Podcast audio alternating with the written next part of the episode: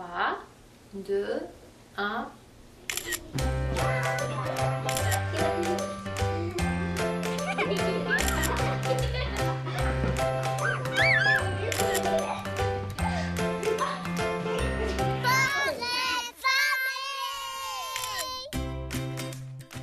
J'espère que vous allez bien. C'est Marianne Paquette au micro avec vous pour les 60 prochaines minutes. Vous écoutez Portrait de famille sur Canal M. Et aujourd'hui, je vous présente le portrait de famille de Sophie Garot. Elle est maman de trois jeunes enfants. Trois jeunes enfants, Daria, 6 ans et demi, également Auguste, 5 ans et demi, et Gaspard, 3 ans et demi. Donc, tu sais, à cet âge-là, là, les, les, demi, c'est bien, bien important. En vieillissant, on dirait qu'on tente d'oublier ça. On arrondit. Euh, famille, quand même, assez nombreuses. Hein? On pourra apprendre à les connaître euh, davantage. Et comme à l'habitude, euh, vous savez, c'est en discutant avec Sophie que j'ai pu construire cette émission autour de son parcours euh, des dernières années, ses préoccupations, ses réflexions. En deuxième partie d'émission, on discute avec Alain Martel et les psychoéducateurs à l'installation Raymond Dewar du CIUS du centre-sud de l'île de Montréal. On parle avec lui de l'intégration de l'enfant sourd dans sa communauté, que ce soit dans le milieu scolaire, que ce soit dans les loisirs et le sport.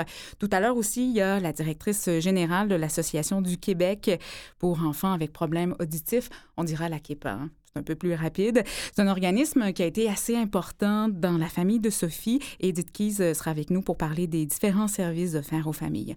En chronique aujourd'hui, Nancy Doyon, coach familial et également présidente fondatrice de SOS Nancy, nous aide à comprendre l'amitié chez l'enfant ça peut être parfois assez mystérieux, surtout en bas âge. Elle sera là pour nous donner euh, quelques, ben, en fait, quelques conseils et quelques lumières sur l'amitié entre enfants. Et en finissant, une belle ressource, les éditions Regard Neuf. C'est une maison d'édition qui favorise le développement moteur chez les enfants et les sensibilise aux différences individuelles avec la fondatrice Caroline Lebeau. Ça risque d'être bien costaud. Restez là.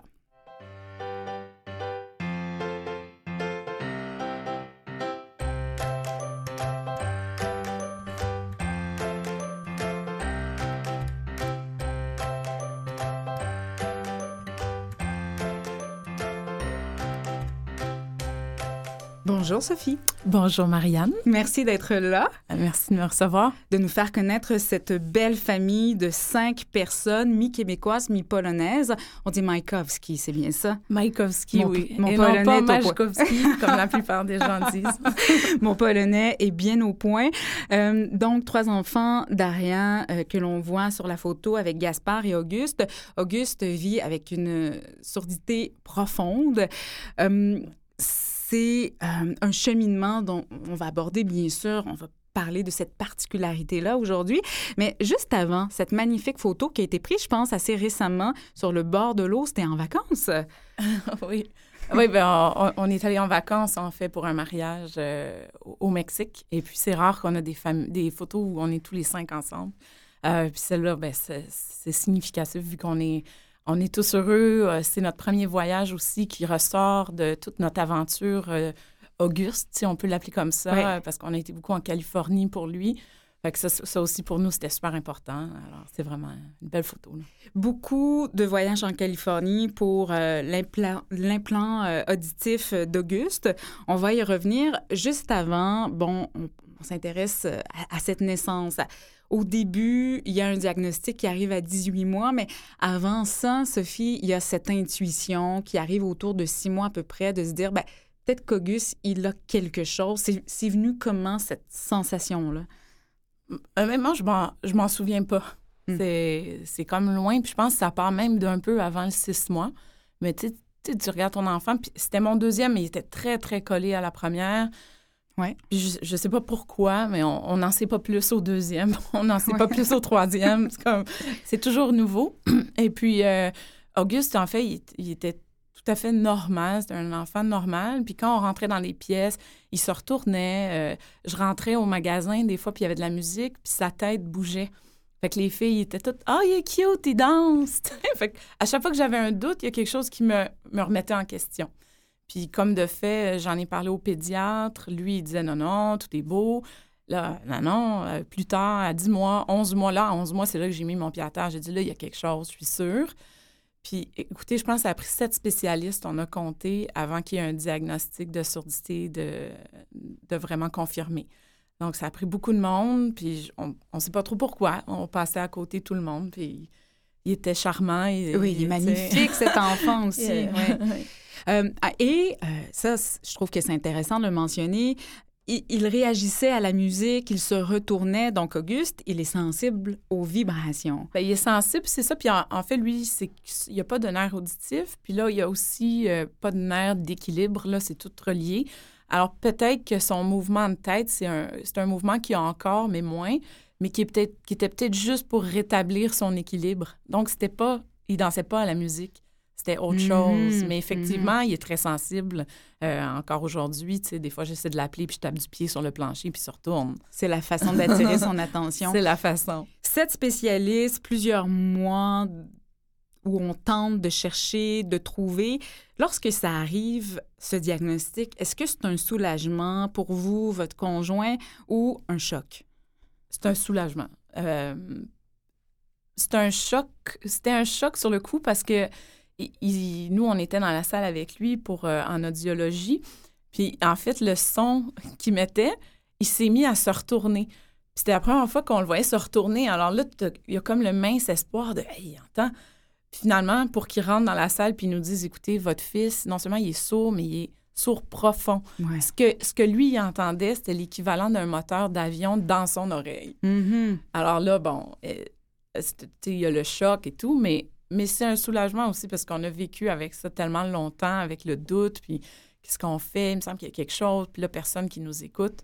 Donc, euh, non, effectivement, c'est un soulagement. Après ça vient euh, le, le, choc, euh, évidemment. Là, Puis le, le, plus grand choc pour moi à ce moment-là, c'est vraiment quand tu viens juste, juste, juste de, l'apprendre, puis là, on arrive avec un formulaire comme quoi ton enfant est handicapé. Mm-hmm. C'est un gros mot.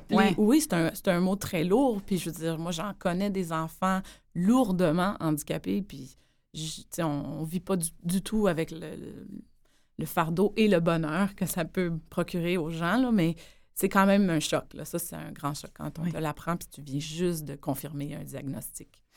Auguste n'a pas de nerf auditif, ce qui fait que l'implant cochléaire n'a pas pu fonctionner pour lui. Au Québec, c'est assez courant l'implantation d'un implant cochléaire, ce qui fait que les enfants arrivent à entendre ou du mieux du moins mieux entendre. Est-ce que ça, ça a été une déception de constater ça? Euh, ben, en fait, oui, parce que l'implant cochléaire, c'est quand même une grande démarche ici euh, au Québec. Euh, donc, on passe par plusieurs étapes. Il y a l'attente, il y a l'espoir. Puis là, on, implante, on commence la programmation et tout. Puis là, évidemment, ben, on pense qu'il va se passer quelque chose. On a beaucoup d'espoir. Je ne sais pas les vrais chiffres, mais je pense que dans 90 des cas, ça fonctionne bien. Mm là, tu te dis, OK. Pour que après, euh, nous, ça a pris quand même plusieurs mois d'efforts. puis, tu sais, quand on parle d'efforts, on parle. Euh, Auguste a travaillé très fort, puis nous aussi, c'est fatigant, c'est plein haleine, là. Puis pour finalement se faire dire, euh, ben écoutez, euh, ça fonctionne pas. Mm-hmm. là, honnêtement, je pense que le choc, il, est presque plus grand là. Alors, c'est... Et les démarches se poursuivent après, suite à ce constat-là, pour se tourner vers les États-Unis, vers une chirurgie qui est plus expérimentale, c'est-à-dire l'implant auditif du tronc cérébral. J'ai l'air bien savante là, de, savoir ça, mais c'est parce que c'est vous, Sophie, qui, qui m'avez euh, appris ce terme-là. Comment ça se passe, cette nouvelle piste-là? Vous en avez entendu parler de quelle façon? Euh, ben en fait, moi, euh, dans notre famille, mon, mon, mari, Christophe, qui n'est pas ici, mais qui est toujours présent, très, très présent. Euh, et moi, on, est des gens très positifs.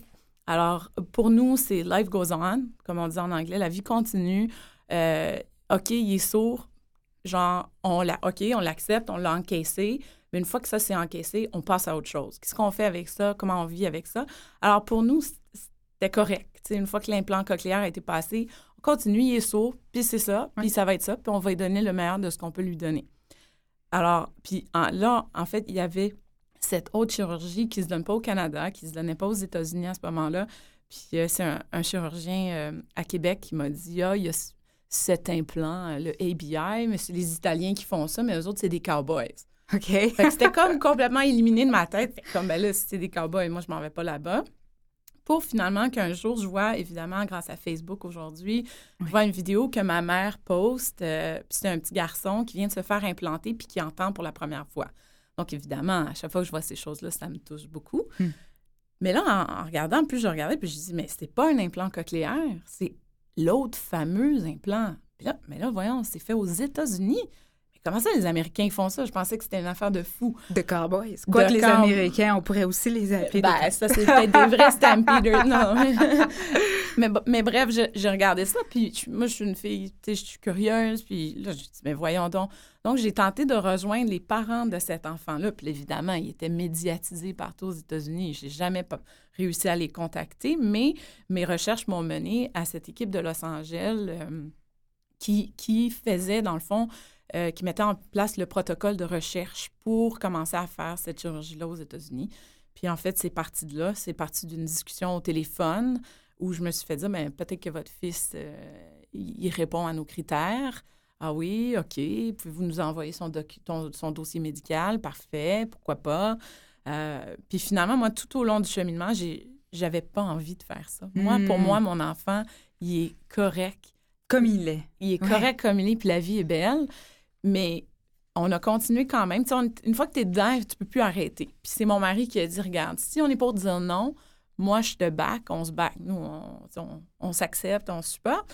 Mais si on est pour dire non, il faut aller au bout des choses. Puis le bout des choses, ça voulait dire d'aller là-bas puis rencontrer tout le monde qui s'occupe de ce projet-là, là-bas pour poser nos questions.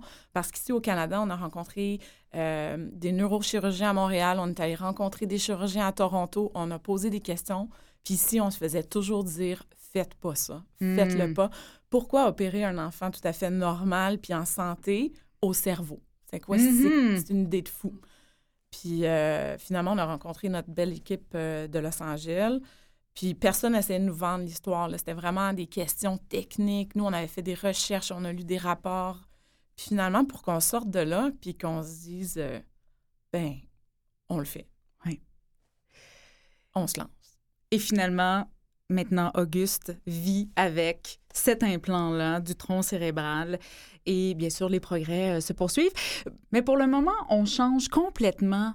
Oui, oui. 180, 180 degrés, Sophie. Et On parle avec Edith Keys, euh, qui est en studio, de l'accompagnement parce que quand un diagnostic euh, tombe comme ça au sein d'une famille, on a besoin parfois de... On a des questions, on a besoin de réponses, on a besoin d'aide et de ressources. Et il y a des associations dont euh, celui d'Edith Keys, l'Association du Québec pour euh, enfants avec problèmes auditifs. On lui parle à l'instant.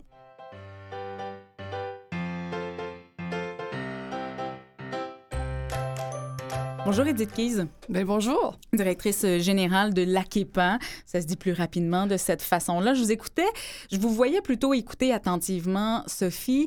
Euh, c'est important pour vous, et là, c'est vraiment, euh, je pense, une belle plateforme pour être dans un contact direct avec les parents qui forment, qui sont au sein même de votre association. Oui, c'est euh, vraiment, là, moi, je trouve que c'est un moment privilégié. Euh, J'ai pu parler aussi avec euh, Sophie cette semaine pour en apprendre un peu plus parce que, en fait, la KEPA, euh, bien sûr, on, est présent, si je peux dire, on est présent dans toutes les régions euh, du Québec. Oui. Puis on est vraiment là pour, euh, pour les parents, puis pour les enfants. Un peu comme tu disais tout à l'heure, lorsque un parent apprend la surdité de son enfant, mais c'est un choc. hein. Bon, souvent maintenant, à cause du dépistage universel de la surdité, les parents l'apprennent à la naissance, mais des fois, comme dans le cas de Sophie, ça prend un peu plus longtemps. Euh, Il n'y a pas toujours, comment dire, des indices forts et majeurs qui, qui laissent poser que l'enfant a une surdité, là, surtout que lui, ce que je comprends, il réagissait beaucoup aussi aux vibrations, là, comme beaucoup Mhm, d'enfants sourds, mhm. là, d'ailleurs. Oui.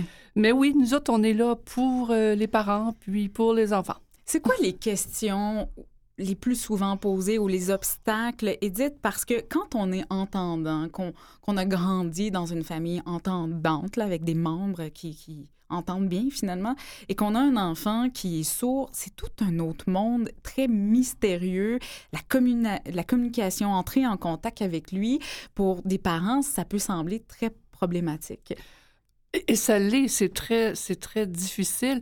Euh, puis d'ailleurs, j'en profite pour parler du guide là, que- Ouais. qu'on a produit euh, pour les parents qui viennent d'apprendre euh, la surdité de leur enfant. Là-dedans, il y a énormément d'explications qui sont données là, pour, pour, comment dire, pour apprendre à apprivoiser tout ça.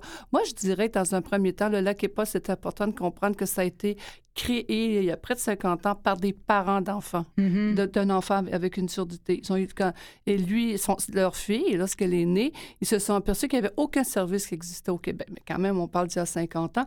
Et c'est comme ça que de fil en aiguille, ces parents-là se sont battus pour avoir plein de services. Parce que autres, comme je vous dis, il n'y en avait pas. Pas d'implant cochléaire, pas d'appareil, pas d'aide au niveau scolaire, rien du tout. Alors qu'aujourd'hui, euh, avec la KEPA, au moins les parents, on est un peu un lieu de référence pour eux. Comment ça se passe? Bien, lorsque euh, le, le- le parent prend euh, le diagnostic de la surdité de son enfant, c'est sûr là, un peu catastrophique. Qu'est-ce que je fais? Souvent, il y a une petite période de déni qui s'installe. Euh, mais nous, la KEPA, on est, comment dirais on est le premier endroit, finalement, où les parents peuvent vraiment se tourner parce que entre l'annonce du diagnostic et euh, finalement la prise en charge par un centre de réadaptation, bien là, nous, on est là. Donc, des parents qui sont vraiment passés par là. Et puis, euh, Mhm. Ben, c'est ça, là, je... Ouais. Sur votre site, il y a de multiples ressources à kepa.org. La revue Entendre que je trouve magnifique. Ça, ça fait partie des ressources, des services que vous offrez. Il y a des camps aussi, le camp d'été d'Aria Ouais, jour, avec ouais, Auguste, c'est super. C'est quoi ce camp-là? Les enfants qui vivent avec une surdité, ils sont accueillis? Ce qu'on essaie de faire, c'est ça pour les enfants, pour les activités. Il y a la KEPA au niveau provincial. Comme je dis, nous, on est là vraiment pour dans les grands dossiers majeurs. Mais dans chaque région du Québec, là où il y a, des, euh, il y a une AKEPA, euh, là, les, les enfants euh, peuvent, c'est ça, participer finalement au camp d'été, avoir de l'aide pour euh, les devoirs. Euh, ensuite, euh, les parents peuvent recevoir un peu de, de- de- d'aide au niveau, par exemple, parrainage, etc. Il y a toutes sortes de fêtes et d'activités qui sont, qui sont organisées. Puis la KEPA provinciale aussi organise un événement majeur par année qui est la fin de semaine familiale. Et ça, c'est un moment qui est très fédérateur, tout de suite, je vous le dis, pour les parents. Ah oui. Exactement, parce que lorsque l'enfant a une surdité, ben, il ne va pas rencontrer plein d'enfants euh, autour de lui, à l'école, à la garderie, euh, dans la famille, tout ça qui a, une surdité. Alors, il peut avoir un sentiment d'être un peu seul, hein, un peu isolé. Et euh, lorsqu'il va au camp de, c'est-à-dire, ben, soit le camp de jour de la KEPA, par exemple, à Montréal, ou lors de la fin de semaine familiale, ben, oups, tout d'un coup, il se rend compte qu'il n'est pas tout seul. seul. voilà. Alors, ça, c'est rassurant. Puis, il voit plein d'autres enfants qui ont des appareils aussi. Ils peuvent échanger entre eux. Tu sais, puis, euh, c'est la même chose pour les parents, d'ailleurs, qui en profitent lors de ces activités-là pour échanger. Sophie, vous m'avez dit, on tente d'y aller à toutes ces activités-là parce que c'est le monde d'Auguste. C'est une Ouais. façon aussi pour vous de montrer à votre fils, il y a d'autres enfants, d'autres familles comme la nôtre, d'autres enfants comme toi. Ouais. Ben oui, nous, ben nous, en fait, Auguste va à l'école euh, primaire Gadebois. Euh, il a fait la prématernelle, puis là, il est en maternelle. Donc, il, il est avec des enfants comme lui à la journée longue. Mhm. Mais nous, on n'est pas en contact avec ces Ouais. gens-là au quotidien. Puis c'est important pour nous aussi de, de nous intégrer dans cette communauté-là. Alors, euh, c'est à travers des événements organisés souvent par la KEPA, comme la fête de Noël, la fête de l'Halloween. Euh, on va aussi dans des... Il y a des lectures de contes à, à la bibliothèque dans Villeray. Mhm. On, on essaie d'y aller le plus possible euh, aux activités évidemment adaptées à l'âge de nos enfants. Mais euh, nous, pour nous, c'est notre façon de faire partie de la communauté puis de montrer qu'on, qu'on les, qu'ils sont bienvenus chez nous comme on veut être bienvenus chez eux. Oui, voilà. Et ça, c'est intéressant que vous de souligner ça, Sophie, parce que, euh, et je reviens à ce monde qui nous semble, pour nous, les entendants, inaccessible. Comment, Edith, on fait pour tenter de percer ce monde-là, entrer en contact avec une personne sourde, tenter de l'intégrer, de s'intégrer? Est-ce qu'il y a des façons de faire? Euh, oui, il y a certaines façons. Je dirais, d'abord, ça dépend du type de surdité, d'appareillage, etc. Bon, par exemple, euh, comme dans le cas d'Auguste, qui lui est sourd profond, mais pour le parent, c'est d'en prendre le LSQ le plus rapidement possible. Ouais. Et c'est le parent qui l'enseigne à l'enfant. Je suis certaine hein, que c'est ce qui s'est passé. Ouais, ouais, au, début, au début, oui. Oui, au début, voilà. Après ça, bien sûr, ça se poursuit parce que c'est le, le- le- l'ESQ, c'est une langue, hein, alors euh, voilà. Et puis, euh, pour, ensuite, pour les parents, ben mon Dieu, comment je dirais ça? Euh, Mais pour les parents, Ben- mais aussi pour le grand public. ouais. C'est-à-dire d'avoir le contact le plus approprié possible. Oui, ben, mais disons que là, c'est ça. Au fond, je continue sur la même lancée. Lorsque l'enfant a, mettons, un implant cochléaire, ou lorsqu'il a un appareil, donc il l'entend. OK? Alors, il ce qui est important pour les, les, les, gens qui s'adressent à un enfant sourd, c'est de le regarder dans, dans, mm-hmm. les yeux. Parce que l'enfant va souvent lire sur il y a la lecture euh, labiale aussi, que ce soit euh, dans la famille, euh, dans la rue, à l'école, etc. C'est important de regarder directement l'enfant parce que malgré que l'enfant peut avoir un implant ou un appareillage, ça ne veut pas dire qu'il entend parfaitement. Là. Il n'entend pas comme nous. Là. Mm-hmm. Ça peut être saccadé aussi. Hein. Il, va, il peut avoir un mot sur deux, euh, deux mots sur trois. De se rappeler euh, qu'il n'entend pas comme nous, nécessairement. C'est un miracle en soi, mais c'est pas non plus, comment dirais-je, une panacée à tout. L'enfant demeure quand même avec une mm-hmm. certaine surdité. Mm. En terminant, Edith Keys, les grands enjeux qui vous intéressent en ce moment en, tant que directrice générale de l'AKEPA? Ben, le grand enjeu, mais là, qui est en train de se mettre en place, c'est le dépistage de la surdité euh, dès la naissance dans tous les hôpitaux du Québec. Alors, on travaille beaucoup avec ça parce qu'un enfant qui est dépisté très, très tôt a toutes les chances de, développer beaucoup plus de, rapidement son, euh, son, son, langage, etc. Ça va être beaucoup plus facile pour lui. Un autre aussi, c'est à l'école, l'accès, par exemple, euh, euh, pour avoir des interprètes, que les professeurs comprennent c'est quoi la réalité d'un enfant, mhm. euh, ben essayer de, de, l'intégrer partout. L'intégration d'un enfant, c'est ça, c'est important, c'est sa vie. Là, Et on pourra en parler avec Alain Martel euh, de façon plus approfondie, c'est certain. Exactement. Edith Keys, vous êtes la directrice générale de l'Association du Québec pour enfants avec problèmes auditifs. C'est toujours un grand plaisir de vous parler. Merci beaucoup. Ben, merci. Merci. Merci.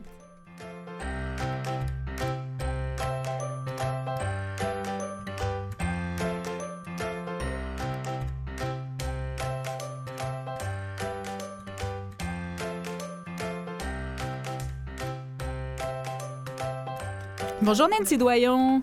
Bonjour. Coach familiale, éducatrice spécialisée, auteur et présidente fondatrice de SOS Nancy. On parle aujourd'hui en chronique de l'amitié chez l'enfant. Pour les parents, pour les adultes, parfois c'est un peu mystérieux. On a l'impression que une journée euh, c'est le meilleur ami, l'autre journée on n'en parle plus. C'est un peu volatile l'amitié entre enfants. Oui, surtout quand ils sont jeunes. Euh, les enfants, aller jusque vers euh, 8, 9 ans, ont souvent des amitiés utilitaires. Donc, mhm. ce que, je, veux dire par là, c'est qu'on joue avec le petit voisin parce qu'il est à côté. Ou bien je joue, j'ai un ami parce qu'on a les mêmes intérêts. Euh, c'est pas nécessairement des amitiés qui sont très profondes. Par contre, il y a des amitiés qui se nouent là et qui vont durer toute une vie. Mais oui, effectivement, c'est volatile. Après ça, vers l'âge de 9-10 ans, euh, là, il y, a, une période où là, les les amitiés veulent s'ancrer de façon plus, euh, euh, plus permanente, mais il y a beaucoup, beaucoup, beaucoup de chicanes à ce moment-là. Là, les enfants commencent à vouloir choisir leurs amis en fonction de leurs valeurs, en fonction de leur comportement. Et là, ben, il y a une période où les, les, les euh, il y a énormément de chicanes de petites filles. Là, tu sais, moi, j'ai travaillé en milieu scolaire. Ça aurait pris une éducatrice spécialisée à temps plein pour gérer les chicanes de petites filles. Les petits garçons aussi, il y a beaucoup de, de, de querelles. Euh, mais chez les petites filles, là, c'est plus subtil. On parle dans le dos de l'une, on parle dans le dos de l'autre, mm mon ami. Puis là, ben, si tu parles avec elle, t'es plus mon ami. En tout cas, bref, effectivement, c'est hyper complexe. Sauf qu'en même temps, c'est un superbe laboratoire parce que les mm-hmm. enfants développent là leur pensée critique par rapport aux gens qui les entourent. Puis là, ben, on sait qu'à l'adolescence, cette pensée critique-là prend beaucoup, beaucoup, beaucoup de place aussi. Et là encore, il va y avoir du va-et-vient dans les amitiés. C'est vraiment vers la fin de l'adolescence où les jeunes vont se choisir des amis en fonction de leurs valeurs, en fonction de de, euh, de où ils vont dans la vie, de qui ils sont. Mm-hmm. Euh, puis là, ça risque d'être des, des, euh, des, amitiés qui vont durer quand même plusieurs années. Vous la voyez pas, mais vous l'avez peut-être entendu. Sophie, elle, rigole là, quand vous parlez de chicanes. Est-ce que Daria a des petites chicanes de, de filles, Sophie? Non, non, non, non, Elle a six ans et demi, elle n'a pas neuf ans. mais, mais, je peux anticiper la chose. oui, mais c'est intéressant ça, Nancy. Bon, le parent anticipe parfois ces chicanes-là. Est-ce qu'il faut s'en mêler? Euh, oui et non. OK. Je, je pense que ce n'est pas de rendre... Bon, quand les enfants sont tout petits, oui, on va s'en mêler parce que on- notre, notre travail est de les aider à bâtir leur coffre à outils. Tu sais, ils sont en plein laboratoire pratique au niveau des habiletés sociales. Ouais. Donc, ça va être important qu'on soit là pour les aider, par exemple, à apprendre à partager, à attendre leur tour, euh, à, à s'affirmer euh, quand quelqu'un est désagréable avec eux, mais en même temps aussi être capable d'être conciliant, de dire, bon, ben, cette fois-ci, c'est toi qui choisis le jeu, mais la fois suivante, ça va être moi. Donc, quand ils sont petits, c'est-à-dire jusque l'âge justement de, de, de 5-6 ans, ils vont souvent avoir besoin de beaucoup de soutien euh, dans leur relation sociale pour éviter que ça dégénère en coups puis en morsures. Euh, après, ben, il y a une période où on peut les laisser beaucoup plus jouer seuls, régler leurs trucs. Et là, ce qu'on leur dit, c'est écoute, si ça va pas, s'il y a quelque chose que tu sais pas comment gérer, euh, viens me voir, je t'aiderai à le gérer. Et là, à partir de l'âge de 6-7 ans, je pense que ça vaut la peine qu'on on, on aide l'enfant à réfléchir plutôt que de régler le problème à sa place. Mhm. Donc, par exemple, dire bon ben euh, Justine ne veut pas me prêter ses jouets. Euh, ben écoute, on va regarder avec l'enfant des pistes de solutions, comment l'enfant va gérer ça, quitte à l'accompagner pour aller parler à la petite Justine, mais sans régler le problème à sa place. Mhm. Euh, puis là, ben, plus l'enfant va grandir, plus ce sera important qu'on reste guide dans la gestion de ses conflits avec les copains ou dans la gestion aussi de dans le développement des habiletés sociales, parce que là, tu sais, ça se complexifie, euh, les tours de parole, être capable de respecter l'opinion de l'autre, euh, tout en affirmant la mienne, tu sais. Fait qu'il faudra qu'on reste guide, mais en même temps, il faut faire attention à ne pas être surinterventionniste. Nancy, l'amitié, c'est propre à chaque personne. C'est-à-dire que il y a des enfants, des adultes aussi, qui vont avoir un meilleur ami, d'autres, c'est la gang, beaucoup d'amis, beaucoup de contacts. Euh, Pour un enfant qui a plus de difficultés à, à se faire des amis, comment on peut faciliter ça pour lui en tant que parent? Règle générale, plus je me sens compétent socialement, plus j'ai l'impression que je suis quelqu'un euh, d'aimable euh, et d'intéressant, plus moins je vais être gênée d'aller vers les autres. Mhm. Ça vaut la peine d'accompagner nos enfants, en quitte à les tenir par la main, euh, pour vraiment les aider à, à se mettre en contact avec des enfants qui connaissent peu, euh, dans divers contextes. Euh, de telle sorte qu'il se fasse au moins un ami. Chaque fois que l'enfant se fait un ami, il développe sa confiance en sa capacité de s'en faire d'autres. Ouais. Euh, moi, ce que je suggère souvent aux enfants, c'est plutôt que d'essayer d'être l'ami de le jeune qui est populaire dans ta classe ou le, le- celui qui est le plus hot dans ton équipe de, de, de hockey, pourquoi tu n'essayes pas de trouver quelqu'un qui est un peu comme toi, qui est peut-être un peu plus réservé, qui est un peu plus gêné, qui a le même genre de tempérament que toi? Et cette personne-là va être très, très heureuse que tu ailles vers lui. Tu vas avoir pas mal moins de chances de te faire revirer de barre et de, de, de Oui. te faire rejeter. Et ainsi, on construit sur la réussite de l'enfance, qui est toujours euh, pas mal plus chouette, n'est-ce pas, Nancy? Pas mal, oui. SOSNancy.com, Nancy Doyon, coach familial et présidente fondatrice de SOS Nancy. Merci beaucoup. À la prochaine. Bye bye.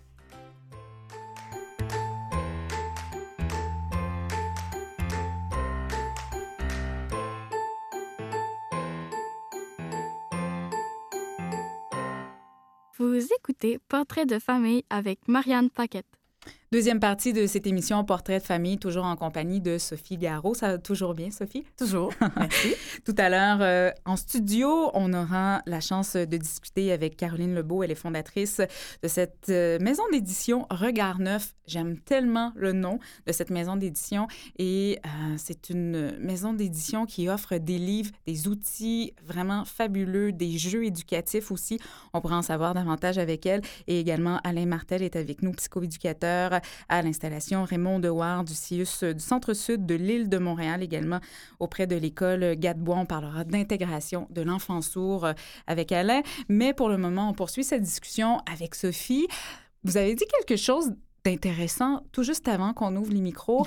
Auguste, il s'est pas encore rendu compte qu'il n'était pas comme les autres. Ah. C'est une force, ça aussi, à quelque part. Pas nécessairement de pas s'en être rendu compte, mais d'être différent. Ben, tout à fait. En fait, euh, c'est le fun, la différence. Ouais. C'est ça qui fait qu'on a un monde qui est intéressant. Puis nous, on, on, on aime ça. Oui. Et, et en même temps, Qu'est-ce qui vous fait rendre compte qu'il, lui, il ne sait pas encore ça? C'est dans ses jeux, dans ses interactions? Bien, c'est parce que nous, en fait, euh, bon, on est une famille d'entendants. Lui, il est sourd, alors il a son monde de sourds à lui, ses amis, euh, ses professeurs, tout ça. Il a son monde d'entendants qui est sa famille. Puis là, après ça, il, il fait du judo, il fait du soccer, il fait de la natation. Il a ses amis entendants. C'est vraiment cute de le voir passer d'un milieu à l'autre, comme nous, on transige du français à l'anglais sans s'en rendre compte. Ouais. Puis moi, je trouve que c'est sa force, puis on l'encourage dans ça. Alors, comme lui, quand il se fait pas comprendre, il va juste essayer de faire d'autres signes, il va prendre par la main, viens voir, non, mais j'ai j'ai soif ou j'ai faim. Puis il finit toujours par se faire comprendre que, les que ce soit avec des enfants ou avec des adultes. Pour communiquer, Auguste, il parle la langue euh, des signes québécois, LSQ. Il a appris de quelle façon cette langue-là? Ben, en, fait, au départ, là, grâce à l'AKEPA, justement, on avait euh, ce qu'on appelle la stimulation par le jeu. Donc, quelqu'un qui venait le stimuler parce que là, on, s'entend qu'il y avait beaucoup de retard au niveau de son langage. Puis là, ben, ça a commencé comme ça. Puis là, nous, évidemment, en tant que parents, ben là, on dit on veut, on veut parler à notre enfant. Donc, on essaie, on prend, on a pris des cours de LSQ euh, de, de, toutes sortes de façons. Puis là, ben aujourd'hui, il est à l'école. Alors, c'est sûr que au quotidien, il est super stimulé. Alors là, ça rentre, ça rentre tranquillement pas vite. Puis comme un enfant qui est petit puis qui apprend à parler tranquillement pas vite, on voit que son vocabulaire s'enrichit.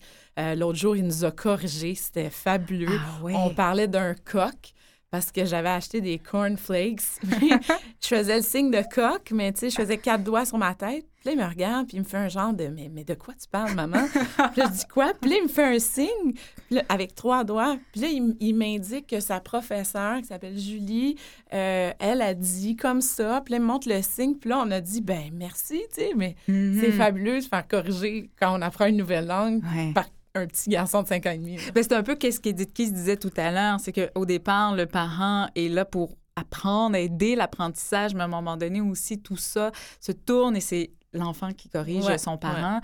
Ce qui est fabuleux aussi, c'est qu'Auguste, il communique avec sa grande sœur, son petit frère, aussi par la LSQ. Ah oui, oui, oui. Ça, c'est très drôle, là, surtout avec le petit, parce que le petit, bon, il maîtrise moins bien, mais il comprend un peu le concept. Alors, dès qu'il s'approche d'Auguste, il, signe, mais un peu n'importe comment. puis il se met à chuchoter, viens, Auguste, tu sais, jouer avec moi. Mais c'est vraiment mignon, puis tout ça. Mais, mais oui, tout le monde apprend, puis euh, Daria, la grande sœur, le maîtrise de, de, plus en plus. Elle, pour elle, c'est une langue secrète. C'est super le fun. Puis quand on va, euh, par exemple, hier, là, je l'ai amené chez un, un médecin, puis elle m'attendait, puis là, elle parle au médecin, elle répond, puis là, tout d'un coup, elle voit des jeux de côté, puis elle se met à me signer. Maman, je veux jouer. Mais elle, elle parle pas, là, elle fait juste me signer. Je peux-tu aller jouer, là? Puis là, je dis, elle me parle dans sa petite langue secrète, assez que personne comprend à côté. C'est super, c'est vraiment le fun. Est-ce que, est que Auguste lit sur les lèvres? Bon, ben il, il, est tout petit, là, c'est sûr. Mm. Il est en apprentissage. Oui. Alors, euh, je pense pas que si je me mettais à juste lui parler, il me comprendrait. Mais c'est certain qu'en en orthophonie, il, fait des exercices où là, Mm. il peut être capable de distinguer euh, certaines euh, prononciations de lettres. Mhm. Euh, il apprend son alphabet comme ça. Et il y a la lecture aussi qui est au centre de la famille. C'est dans votre routine familiale, Ah je oui, pense. oui. ouais. C'est au quotidien. On, on adore ça. Puis bon, moi, j'adore euh, ben, j'adore la LSQ. Premièrement, je trouve que c'est une langue fabuleuse, super le fun à, à apprendre, euh, pas trop difficile Ben, pour les gens que ça pourrait trois intéresser. cours par semaine, Non, non, ça? un cours, un, cours de trois heures. là, Ok, c'est bon. j'ai moins le temps, là, mais euh, non, mais, mais, mais bref, j'aime ça. euh, j'aime ça signer avec Auguste, puis là, j'interprète des histoires pour que tout le monde comprenne. Lui, il adore ça, là, il est rendu dans les bandes dessinées, puis tu sais, il y a des jours où je rentre chez mes parents, puis il y a un nouveau livre qui traîne, parce que ma mère a ressorti nos collections de Tintin. Mhm. Euh, puis il y a un tin- nouveau Tintin qui traîne sur la table, ben, il dit bonjour, puis s'en va s'asseoir, puis il lit, c'est la première chose qu'il fait. Fait que moi, ça, c'est. Puis, tu sais, on s'entend que hum, pour des enfants sourds, apprendre le français, c'est extrêmement difficile parce que c'est du par cœur. Puis ça part de la lecture, ça part de, de toutes ces belles choses-là. Donc, c'est sûr que si là, il aime ça, c'est parfait. Ouais. Puis Dieu sait qu'on sait que les petits garçons, ils lisent pas Ouais. beaucoup au Québec, donc Ouais. on les encourage. Et en même temps, il est super sportif, judo, Ah, natation, soccer. On, on équilibre. Très moteur, euh, très moteur aussi. Euh, on a parlé beaucoup en première partie, Sophie, du passé. On voulait Mm. mettre la table, faire une mise en situation de votre famille, mais il y a le futur aussi qui vous intéresse. Vous voyez loin pour vos enfants, pour Auguste. Il y a des défis qui vous attendent. L'intégration, pour vous, c'était important d'en parler aujourd'hui, de tenter de comprendre. euh, pour accompagner Auguste, bien sûr, mais qu'il devienne le plus autonome possible euh, avec le temps. Ben oui, au- autonome, puis en fait, c'est plus de permettre toutes les opportunités possibles, comme n'importe qui. Moi, euh, nous, là, je parle au moins, mais on est deux, le Ouais. papa. euh, pour nous, c'est, on traite nos trois enfants de façon égale. euh, que ce soit pour chicaner, pour rémunérer, encourager. Donc, je veux dire, l'in- l'intégrer, euh, je, per- je perds un peu le fil de mon, mon idée, mais... C'était ce qui m'a beaucoup marqué lors de nos discussions. euh, Auguste, il fait du judo. Vous l'accompagnez au judo, vous signez pour lui. Vous m'avez dit, mais je veux pas faire ça. Est-ce que je vais faire ça toute ma vie? Comment il peut euh, éventuellement avoir des activités, pouvoir y aller lui-même, participer, contribuer? Il y a cette réflexion-là qui Oui, vous oui, habite oui. de dire comment on va faire et comment je l'accompagne à réussir à faire ça. Ah, c'est ça. Ben, nous, en fait, c'est ça. On, on aime beaucoup stra- la stratégie. Donc, quand on fait de la stratégie, il y a la stratégie court terme, moyen terme, long terme. Puis là, ben, plus on avance, plus euh, on, on se bute à des nouveaux problèmes. Puis là, ben, c'est ça, tu sais. Moi, je veux offrir les mêmes choses à tous mes enfants, ce qui inclut des activités. Donc, le camp de la KEPA, c'est absolument fabuleux. Je le mets là, euh, je sais pas, je pense que je l'ai mis trois semaines avec sa sœur. Mais là, quand il va arriver à 7-8 ans, c'est là que ça devient substantiel, ça devient intéressant. Il y a toutes sortes d'offres. Mais tout à coup, lui, euh, il se passionne de cuisine ou de photographie ou de, de Ouais. natation. Mais là, je dis, OK, je vais t'envoyer dans un camp de jour de cuisine, euh, je sais pas moi, à l'Académie culinaire, une semaine. Mais moi, je fais quoi? Je suis pas interprète, puis j'ai pas envie lui- d'aller avec lui Mais toute non. la semaine à son camp. Euh, ben, ça me prend quelqu'un. Pourquoi je priverais mon enfant sourd de ce privilège d'assister à ces activités-là, juste parce qu'il est sourd, alors que ma fille, ce sera pas un problème, je vais l'envoyer, puis ça va être ça. Mhm. Puis à son petit frère. Donc, donc c'est là que moi, j'anticipe. Puis bon, je suis quelqu'un que, tu sais, je suis comme ça dans la vie de tout temps. Tout est possible, moi. Ouais. Pour moi, tout est possible. On essaye, puis si ça marche pas, tant pis. Si ça marche, tant mieux. Donc, ça inclut aussi, lui, tout coup, il est bon à l'école. À date, il est pas pire. Il, a, il a ses défauts, puis ses petits problèmes. Alain Martin qui me, Alain Martel qui me regarde en riant. Euh, mais, mais bon, tout à coup, il est bon. Pourquoi je l'empêcherais de, je m'empêcherais de le pousser? J'ai discuté avec une maman sourde qui a un enfant sourd aussi. Elle a dit, s'ils sont bons, il faut les pousser. Puis là, ça vient de quelqu'un qui est sourd. Elle dit, il faut le sortir de là, il faut le pousser le plus possible, aller avec un interprète dans une école euh, normale, euh, Régulière, voilà. ouais. Alors, ben, alors pourquoi pas? Moi, mon, mon objectif, mon rêve, en fait, pour mon garçon, c'est qu'au secondaire, il soit dans une école régulière. Mais ça, ça implique beaucoup de choses. Premièrement, il faut qu'il maîtrise sa langue à 100% Il faut qu'il soit bien dans sa peau, qu'il ait ses amis, qu'il soit solide dans ce qu'il est, parce que ça prend de la force de caractère pour être, avec, être le différent parmi tant d'autres.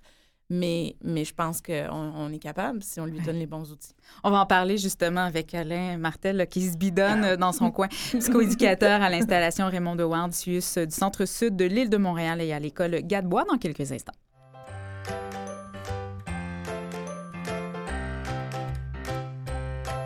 Bonjour Alain Martel. Bonjour. Alain, euh, tout à, tout à l'heure, Sophie, elle parlait de Gus et euh, ça, ça avait l'air de vous amuser. Elle disait, Auguste, il est pas pire. Mais justement, vous, vous avez un autre regard que Sophie sur Auguste, puis ça m'intéresse, euh, ça m'intéresse ce regard-là. Il est comment, Auguste? Auguste, ah, ben, je dirais qu'il est pas mal plus que pas pire. Oui, yeah! Ouais, c'est un enfant très éveillé, curieux, euh, moteur, oui, ça oui. Il n'y a pas de doute là-dessus. Mais ben, peut-être juste pour compter une petite anecdote Bien pour sûr. illustrer qui, comment je- ma perception d'Auguste.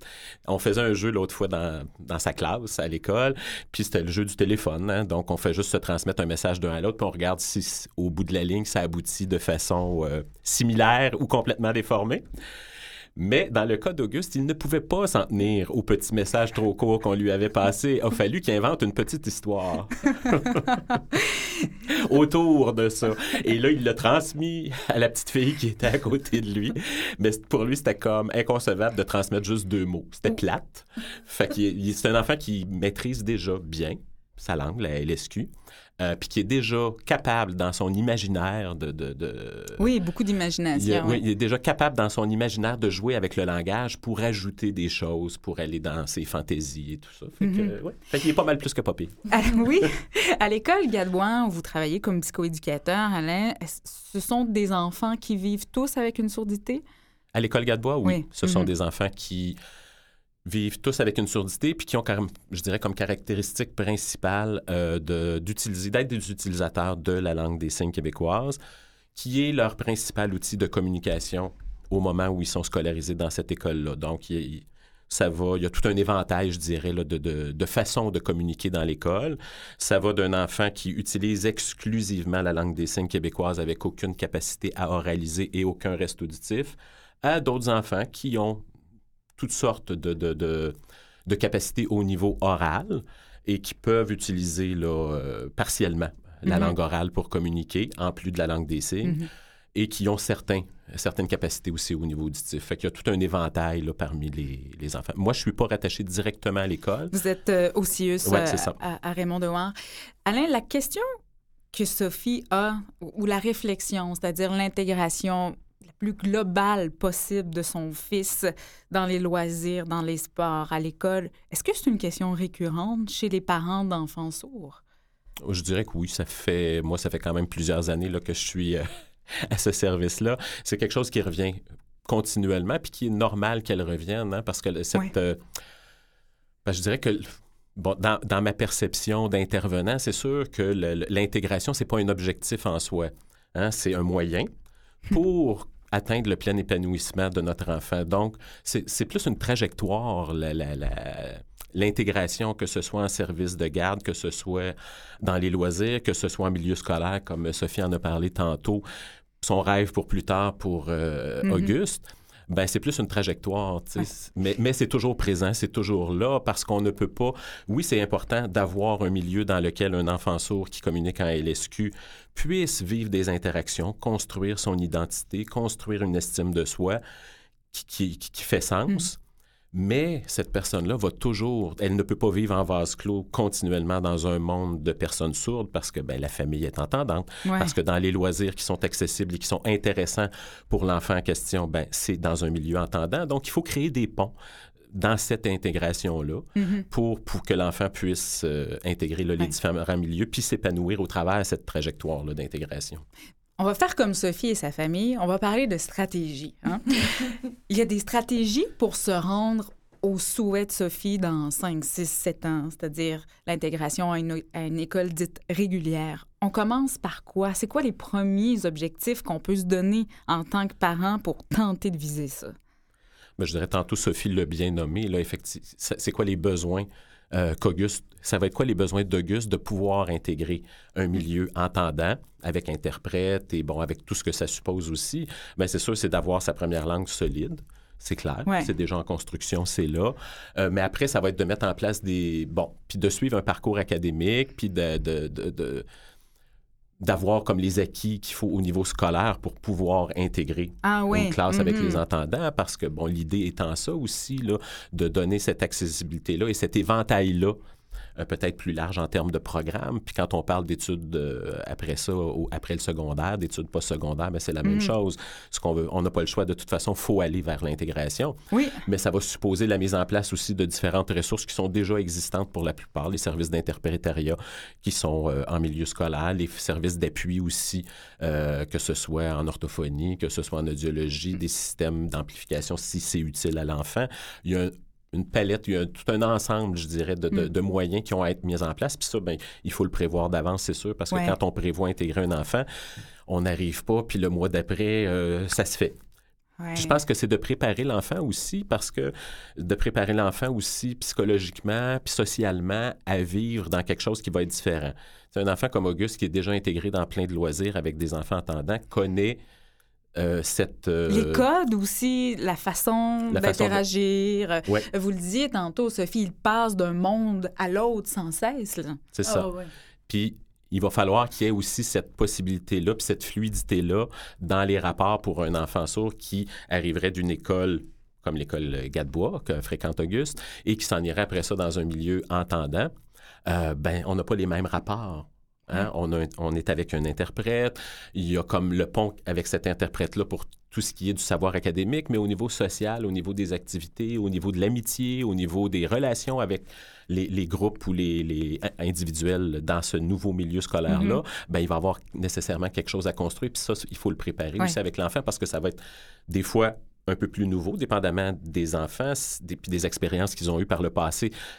Pour ça, ben, ils, a- ils seront plus ou moins outillés au niveau des moyens là, pour le faire. Vous parlez d'objectifs scolaires, c'est-à-dire l'enfant doit répondre à certains critères pour passer peut-être à un autre type d'école. On s'attend à quoi d'un enfant sourd dans, dans ce Je ne parcours-là? suis pas le spécialiste là, du, du- du parcours académique, je vous dirais, mais c'est sûr que si euh, un enfant sourd est, est intégré en milieu scolaire régulier, Ouais. au- par exemple au secondaire, ben c'est sûr que ce qu'il faut penser, c'est qu'il y a quand même, lui, une, petite, une difficulté supplémentaire, même s'il a son interprète qui, théoriquement, lui donne accès à l'ensemble du contenu qui est passé, ben, euh, ne serait-ce que pour prendre des notes, ne serait-ce que pour... Il, ne peut pas se permettre d'être inattentif trop, trop Mhm. longtemps parce qu'il manque une partie du contenu. C'est vrai pour tous les enfants, vous me direz, mais c'est particulièrement vrai pour un enfant qui a une surdité et qui, par l'interface de son interprète, a accès là, à ce contenu-là. Ça lui demande ce petit effort-là Oui. euh, supplémentaire. Mais comme vous le disiez tantôt, Sophie, euh, vous parliez de, de l'implant cochlé- cochléaire. Ça demandait de l'effort à toute la famille, mais, mais à Auguste aussi, c'est un enfant, et peut-être vous me corrigez si je me trompe, mais qui est habitué de faire des efforts pour que ça se passe. Là. Ah ouais, ouais, ouais. Il est très résilient. là. Il, tombe, il se relève, il tombe, il se relève, il tombe, il se relève. Ouais. Puis c'est pas grave. Il y a ça de sa mère, celle qui disait tantôt, on essaye, on essaye tout le temps. En terminant, Alain, dernière question pour moi. Les parents, bon, vous avez parlé de, on a parlé de stratégie, de préparation, de voir venir les choses, de patience aussi dans cette démarche-là vers l'intégration. Votre dernier conseil aux parents dans cette préparation-là à l'intégration de leur enfant? Ben, je dirais, moi, c'est le, c'est le conseil qui est vrai un peu partout, c'est juste la sensibilité aux besoins de notre enfant. Qu'est-ce qu'il a besoin à ce moment-là? Hein? Qu'est-ce qui l'allume, mon enfant, à ce moment-là? Qu'est-ce qu'il a besoin? Où il en est rendu? Quand il est tout petit, si je prends un enfant comme Auguste, ben c'est sûr que là, toute la construction de son identité, la construction de sa langue, sur laquelle il va appuyer l'ensemble de ses apprentissages, ben c'est majeur. Donc, il faut voir à ça à ce moment-là. Dans cinq ans, on sera rendu ailleurs. On va être dans autre chose. Il va avoir une identité de construite, il va avoir une estime de soi qui va être là, il va avoir conscience qu'il est un enfant sourd différent Ouais. des autres, avec tout ce que ça veut dire. Fait qu'il faut être, je pense, présent, présent Mhm. et sensible. Oui. Alain Martel, on m'avait dit que vous étiez extraordinaire, et c'est vrai. Également psychoéducateur à l'installation Raymond Dewar du CIUS du Centre-Sud de l'île de Montréal, et vous collab- collaborez aussi, là, euh, vous êtes sur le plancher de l'école euh, Gadebois auprès d'Auguste et sa famille. Merci beaucoup. On vous laisse Merci. aller. On sait que vous êtes pressé. Merci beaucoup.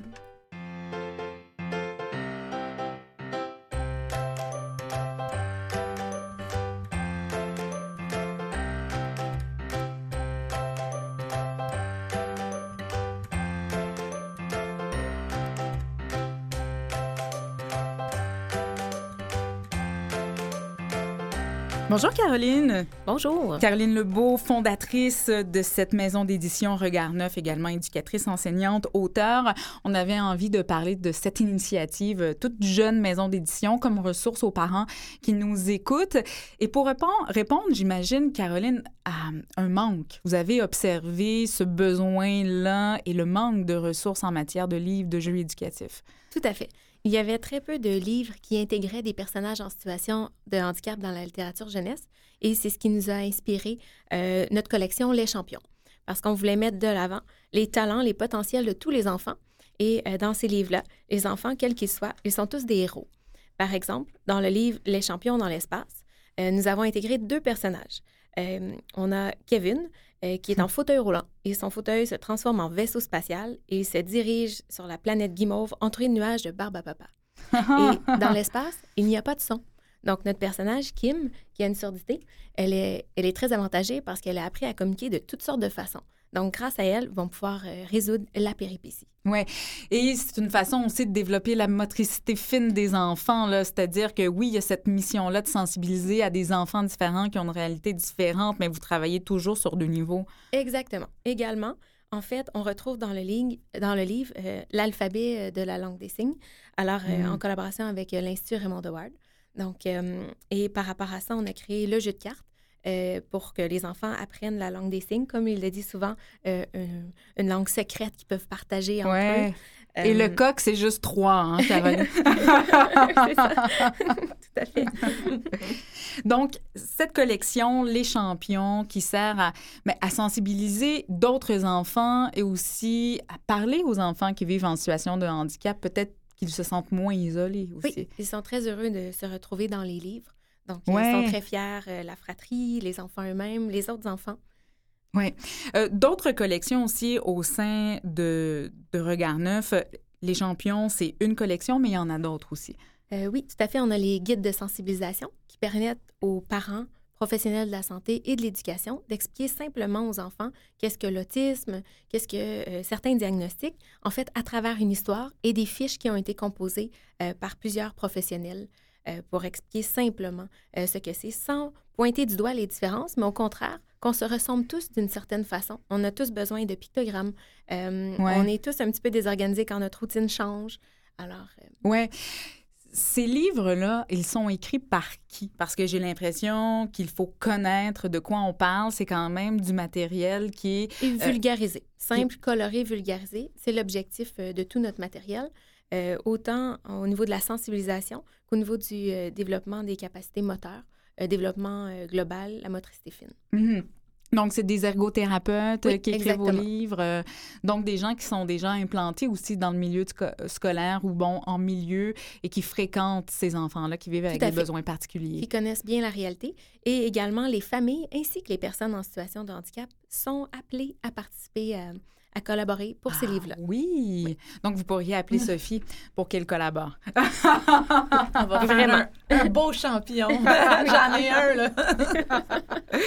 euh, L'objectif de Regard Neuf, c'était de s'adresser aux professionnels de la santé et aux parents de façon parallèle, Caroline? Exactement. Par des outils qui sont simples, vulgarisés, colorés. Euh, souvent, les professionnels sont hyper occupés au quotidien, puis ils ont besoin d'avoir des outils clés en main. Ouais. Alors, c'est ça qu'on a voulu créer pour euh, favoriser le développement des enfants. Oui, puis les parents aussi, parce que parfois, bon, on, on, est en contact avec un spécialiste de la santé, que ce soit le pédiatre de notre enfant, quoi que ce soit, qui nous explique comment ça se passe, mais il y a l'enfant, il y a son frère, sa sœur autour de... On a envie aussi d'avoir ce vocabulaire-là peut-être plus accessible pour eux, pour leur parler de cette situation-là. Vous abordez plusieurs thématiques aussi. Euh, Caroline, bon, il y a la déficience motrice, euh, l'autisme, il y en a d'autres également. Les troubles primaires du langage, la surdité. Euh, effectivement, on développe notre collection actuellement. Mm -hmm. Peut-être aussi euh, des exemples de titres qui pourraient, qui pourraient interpeller les parents. Est-ce que vous en avez sous les yeux? Euh, on a un titre qui est intéressant ici et probablement un beau cadeau de Noël, La marche des animaux pour avoir une bonne posture. Donc, pour favoriser le développement global de l'enfant. Mm -hmm. On découvre toutes sortes de marches d'animaux euh, pour euh, faire bouger les enfants. Et c'est, par exemple, l'ours. On se promène comme un ours, on se promène comme une tortue. Pour augmenter le niveau de difficulté, on peut apposer un coussin sur le dos de l'enfant. Ah et ouais. ça a été écrit par une ergothérapeute. Mm -hmm. Il y a aussi la pensée la mixité entre le ludisme et le pratique. Comment on arrive à, à, rendre un livre, oui, qui est un outil pour un parent ou un professionnel de la santé, mais qui est agréable et amusant à lire pour un enfant? Euh, des images colorées, des jeux qui ont été testés avec les enfants, euh, des dessins à colorier, par exemple. Euh, également euh, un cube à brasser. Donc, euh, uh -huh. tout le monde y trouve son compte. Ça répond aussi aux besoins moteurs de l'enfant, s'il peut toucher ou encore manipuler un cube ou un dé. tout à fait. Est-ce que vous avez pu expérimenter l'impact ou le contact de vos livres avec les enfants, avec les familles? Euh, plusieurs euh, professionnels de la santé et familles euh, attendent déjà les deuxièmes, les volumes qui suivent, euh, parce Ah qu'ils oui. ont trouvé qu'il y avait un impact positif là, au niveau de, l'autonomie et de l'estime de soi euh, Mhm. de leurs enfants. Euh, grâce à ça, ils développent des belles hab- habiletés moteurs. Donc, ça Ouais. les aide dans leur quotidien. Est-ce que vous connaissiez cette maison d'édition non, non. Est-ce que c'est disponible dans les, chez les libraires? Ou... Oui, euh, Oui? c'est disponible chez FDMT, par exemple, qui est un distributeur sur notre boutique en ligne, euh, dans certaines librairies. Donc, euh, Oui, parce que c'est Regard Neuf, c'est tout neuf aussi. Ça fait combien de temps que vous existez? euh, ça fait euh, un an et demi. Ouais, On a ça. publié nos premiers livres là, il, y a, il y a deux ans environ. Ah, OK. Regardneuf.ca pour en savoir davantage. C'est assez complet comme service parce que oui, il y a des livres, il y a des jeux, euh, c'est pour les enfants, spécialistes de la santé, famille. Il y a aussi des formations Oui, que notre vous offrez. volet formation. Donc, on offre des formations présentielles euh, sur différents sujets, que ce soit l'ergothérapie, euh, la gestion de crise, la gestion des émotions. On a présentement aussi des nouvelles formations qui sont en ligne. Donc, on voulait qu'elles soient accessibles 24 heures sur 24 partout à travers le Québec. Donc, des formations courtes qui sont vulgarisées, qui sont accompagnées de fiches éducatives, qui sont également très appréciées. Et ça peut être quoi les thèmes de ces formations? Euh, on a la communication sans mots, la communication, euh, aider les parents à avoir des trucs et astuces. Oui, très Euh, concret. Très concret. Euh, on a au niveau de la gestion de crise, la prévention pendant la crise, après la crise, euh, la, ge- la gestion des émotions. Euh, on travaille beaucoup avec les enfants. Surtout, on parle de l'attitude du parent, on parle de l'enfant, des trucs et astuces à lui donner. assez complet. Merci beaucoup de vous être déplacée, euh, Caroline Lebeau. J'apprécie beaucoup. Euh, vous êtes à la tête des éditions Regard Neuf et euh, c'est plein, plein d'outils très, très complets pour les parents. On aime ça, ça c'est certain. Merci. Sophie Garot, c'est déjà fini? Ouais, déjà, ça va vite Ça quand va on a du plaisir. Oui, merci beaucoup. Salutations à tout le monde. vous. Merci. spécialement à Auguste, euh, bien sûr. Merci également bon, à Caroline Lebeau, bien sûr, qui est toujours à côté de moi, de chez Regard Neuf, Alain Martel, Nancy Doyon, Edith euh, Keys euh, pour avoir participé à cette émission. C'est Mathieu Tessier derrière sa console, Marianne Paquette au micro. Je vous embrasse. À la semaine prochaine. Portez-vous bien. Bye bye.